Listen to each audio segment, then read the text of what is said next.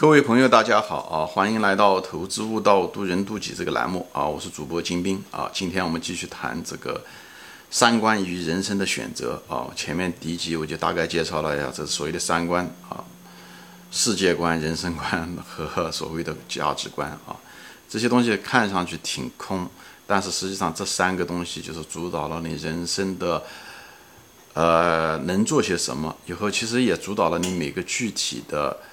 选择，我讲人生中最重要的是选择。其实，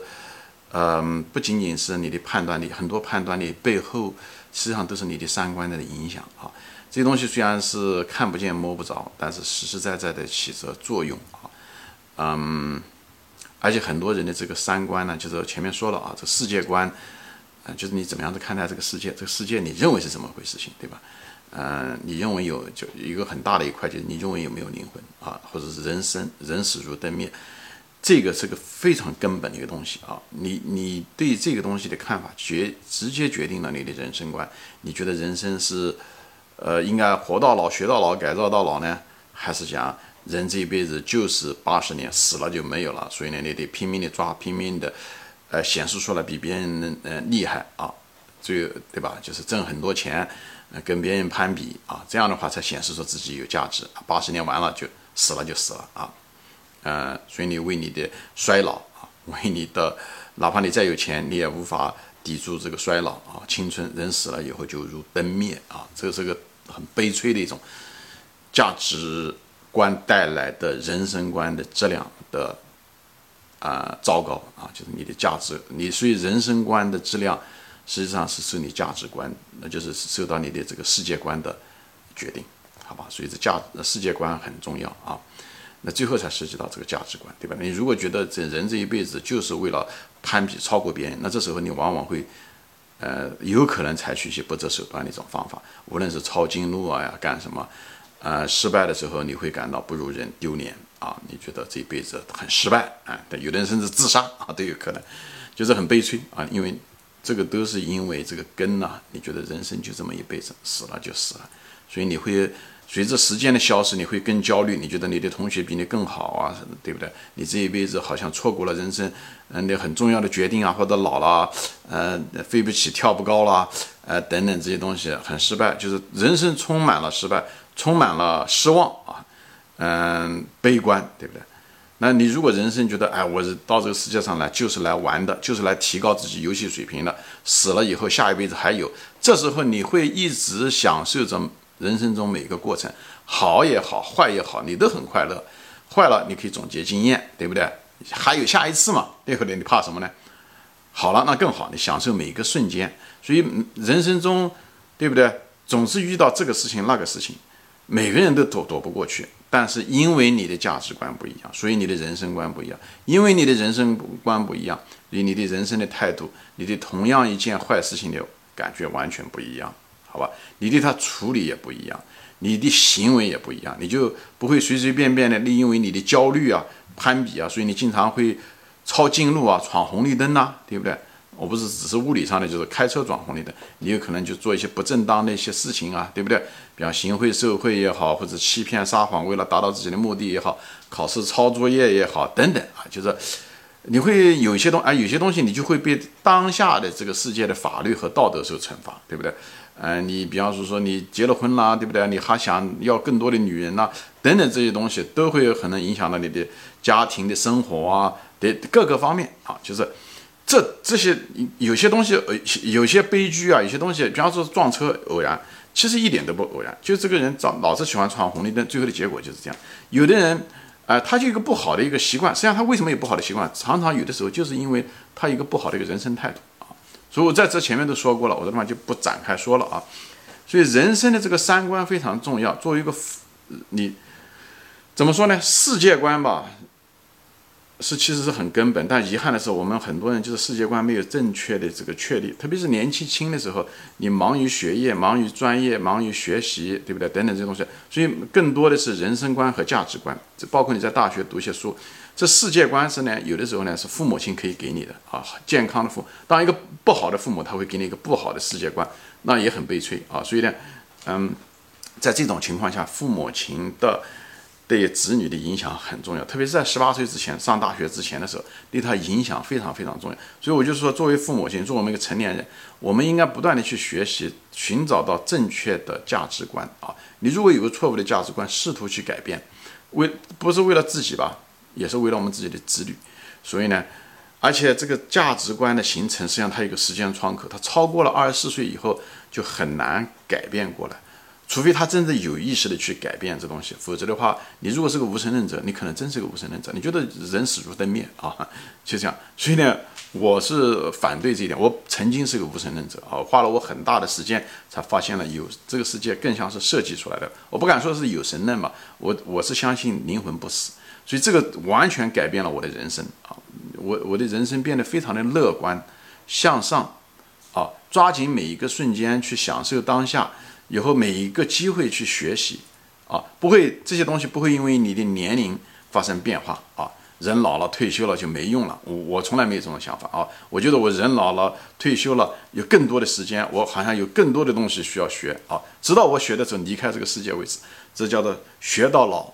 做到老，改造到老啊。因为老这个词只是对今生有意义，我还有来世啊。因为你有这种坚定的信仰的时候。对你来讲，所有的东西都是一个过程，哪怕你九十岁，它也只是一个过程而已，就是整个的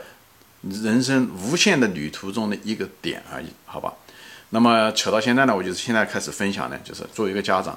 那么跟你的人生的决定，就是每个人呢，你看这三观的时候，跟你的人生的具体的决定，这时候就变得很有用处，无论是。大学的选择也好，专业的选择，我就我拿我自己做例子吧，就说的不是很空，就拿我的做例子。像我问我的孩子在谈论这些东西的时候，我世界观呢，我就是点到为止，就是无论这个世界灵魂不死啊，这些东西啊，我我不会，就像这个视频一样的，我不会，呃，不断的，就是怎么说呢，就是强制的去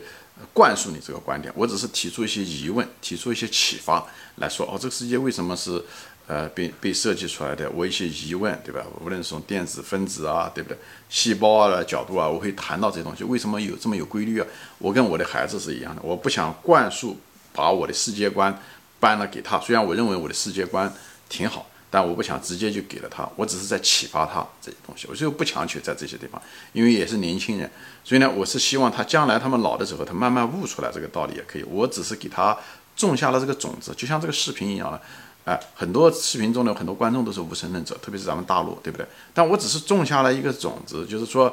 你将来有机会，如果机缘巧合到了，你的缘分到了，你也许能够最后发现。所以呢，有这个种子总比没有好。也许这个种子永远不会发芽，对不对？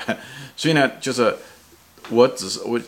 给他们有更多的机会呢，就我两个孩子，我就我只能拿我的孩子做比，因为我没有教育别人的经验，所以我只能拿这个东西来做一个经验。所以呢，我是大多数情况下就是，他们到问到我，我就回答他一下子，我不会有意的在他面前推销我的价值观，就是我讲的是，嗯，这个灵魂死不死这件事情啊，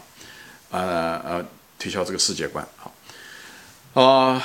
以后我要，但是这也就是为什么，但是终归有一天，我希望他们能明白这个道理。他们如果真的还是不是很明白这个道理的时候呢，那那我呢，这也是我做这个视频的一个另外一个目的。就我做了这视频，我把它录下来放到油管上，若干年以后、三十年以后、四十年以后、五十年以后，我已经过世了，他们很可能到了中年，也许遇到中年危机，对不对？人生迷茫，职业怎么样的，也发展也不顺利。呃，怎么样？婚姻上面也许出了问题，等等这些东西的时候，他对整个世界观、他的人生观都会发生一些某一种动摇或者是疑问的时候，那么他看到我这个视频的时候呢，这时候呢，就像我在这个视频中种下了这个种子一样，他可以到这方来看，以后呢，能能够帮助他，因为我的时候可能不在这个世界上了，我可能去了另外一个地方，所以当他看到这些东西的时候，他人生的经验更加丰富的时候，他对这个世界有更多的理解和体悟的时候。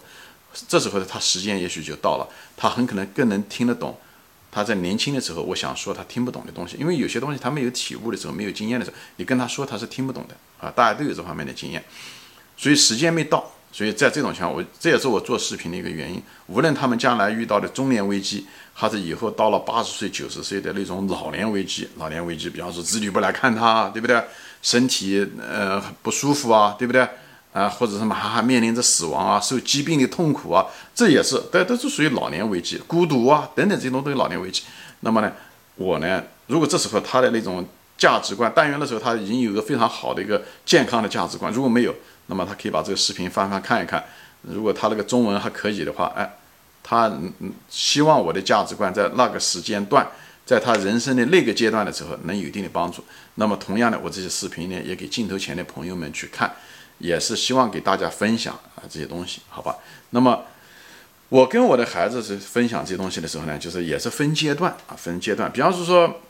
人生中很多选择的时候，比方说他在十八岁之前，对不对？他们将来上大学的时候，选择什么专业啊这些东西的时候，因为上大学第一次选专业也就那么第一次，对不对？啊，我还是基本上我还会，我不会帮他们选，但是我会启发他，我会跟他们讨论，因为毕竟是第一次嘛，他们也没有经验，我毕竟是过来人，选过很，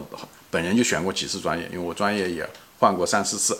那么这时候的时候，我就问问他，对不对？啊，比方说说问通过问问题的形式啊，哎来。因为很多，您当你年轻的时候，你不知道你不知道的东西，所以这时候的时候，我就通过问问题来让他了解，让他了解那些各种各样的专业它的好处和不好。以后呢，通过问问题让他启发，他能够更了解他自己的喜好。因为很多情况下，人其实在只缘身在此山中，其实有的人他真的并不知道他自己喜希望什么，喜欢什么，长处在哪里呢？他也希望别人给他一些反馈，以后他也通过问问题来了解自己。所以这种情况，大多数情况下，通过这些问这些问题来启发他。当然了，我也在这问这问题中的时候，我我也想知道他的人生观是什么，也帮助他来了解他的人生观是什么，对不对？其实我这两个孩子的人生观还是有差异的啊，我后面会说。所以呢，在这种情况，因为人生观决定了你的价值观啊，所以呢，最后的时候，你觉得什么有价值啊？最后，你有你觉得有这价值，才会落实在行动上，你才会选择哦，我这个事情我应该做这件事情，而不应该做那件事情，等等这些东西。所以你所有的行动都被这三三观驱使着，只是一个，只是这三观它是有层次的啊，价就是世界观。影响到你的人生观，人生观影响你的价值观，你的价值观影响到你的人生的选择和具体的行为行动，由具体的行动有产生结果，对不对？这个结果就决定了你人生的一辈子的这个质量啊，是这样子的一个逻辑顺序是这样子。所以在大学的时候呢，我基本上呢就是大学专业的选择，我基本上哎是这样子的一种情况，通过问问题启发他。虽然我可能知道一个比较好的答案，但我不想直接给他，我要通过问问题问他，哎这样的话，最后最后结果还是由他们来选择。但但他们也比较尊重我，所以他问我很多问题，这样我在我有限的知识范围内，我会告诉他。以后通过我还有问一些内在的问题，让他们问他们自己，他们人他怎么想？因为很多人真前面说了，他真正不了解自己。一个这方面专业的选择，还有的是职业的选择，比方说毕业了，大学毕业了，选择什么样的工作啊，等等这些东西，选择哪一家公司啊，等等这。所以这时候的时候呢，我会呢，呃，相对来讲会少一些，因为他毕竟。他实习过啊，他也试过各种啊，因为他以前在这地方打过工啊，等等，所以他多多少少他了解自己，他跟选专业又有点不一样。选专业他对他来讲是第一次，而且这种职业的东西，即使选错了也无所谓。这家公司或者你不喜欢了，你过两年他可以再再选别的职业，所以这这个纠错就犯错的成本比较低。所以在这种情况下的时候，我只是跟他讨论，问问题也是问他，哎，就像选专业一样的，问很多问题。以后呢，他不懂很多别的职业啊，各个方面的时候，我会跟他讲啊，这个职业好处是什么，不好处是什么，你能学到什么，不能学到什么，呃，等等这些东西，我也会跟他说。以后我也在不断的问他，这样的话，发现他的兴趣，发现他的能力、潜力或者哪些地方需要他愿意弥补。哎，以后呢，我们还做一些沙盘推演啊，你如果干了这东西干了两年，你还想下，对不对？后面。干完这个工作以后，你你想在这里面得到什么东西？以后呢，两年三年以后，你又想再从事什么东西？你的职业发展是什么？就是大概大家就是做一些沙盘推演，也做这些东西。哎，这方面职业选择我们会给他把把关，但是最后的决定还是来他来做。所有的专业的决定和职业的决定都是他们自己来做。这样子的话，将来做的不好，他什么都不怪，因为是他决定的，我们只是一个顾问而已。决策拍板是他们，好吧？每个人为自己的决定。负责，当你十八岁以后都是这样子啊，我这是我个人的观点啊。那么还有就是什么男女朋友啊，嗯，一般情况下，他们如果只是交男女朋友，我们我基本上，呃，我们只是讨论，就像朋友一样的之前讨论。但是如果是择偶啊，就是如果是涉及到长期的这种关系的时候啊，择偶的时候，那么我们是作为父母的亲来讲，我们必须要把这个关，因为人生这个婚姻啊。是人生中最大的决定，它比创业要重要很多，比选专业要重要很多。因为这个纠错成本太高，就是一旦犯错了成本太高啊。特别是你有了孩子的时候，这个成本是更高。所以这种情况下的时候，他不会给你太多的纠错的机会。他不像别的东西，做股票啊，你这个股票做的不好，你可以学到一些东西再来，对不对？但是婚姻这个东西呢，我前面讲了，纠错能力很重要。但是这个地方呢，就是婚姻这东西呢，你尽量的不要犯太大错误，因为人生短暂，就那么多年。所以在这种情况下的时候呢，父母亲，因为我们是过来人，有过经验，无论是教训也好，还是经验也好，看得多了，这时候的时候，父母亲这个东西是责无旁贷的，你就必须要进入进来。有些情况下的时候，你需要强势一点，还是应该强势一点。你如果盯得紧一点，多问点，还是应该多问，不能讲给孩子自由，或者孩子甚至反感你。但是呢，毕竟是人家父母，我觉得这件事情上面还是应该干涉，特别是你认为是不恰当。还是应该做这些，因为在这一点上面，他们几乎在婚姻上面，他们的经验是零。除非人只有结了婚以后才知道婚姻生活是怎么一回事情。所以不管他们多么自大、自以为是，或者是情绪，这个我觉得父母亲在这方面还是应该。原因就是因为这个纠错成本实在是太高，所以我觉得父母亲，而这个婚姻这东西也是跟你的价值观、跟你的人生观都很有关系。配偶的价值观和人生观和他的世界观，他们两个能不能够？match 上这很重要，因为一个婚姻，我觉得两个人的性格也许不一样，也许能力也不一样，呃呃，生活习惯也许都有不一样，呃，这个东西呢都可以互相之间呢有一定的机会来弥合。但是如果这两个人的价值观不一样，那这个生活中会造成一堆问题，一大堆问题啊，就是有的人注重享受，有的人注重奋斗，他们两个搞在一起的时候。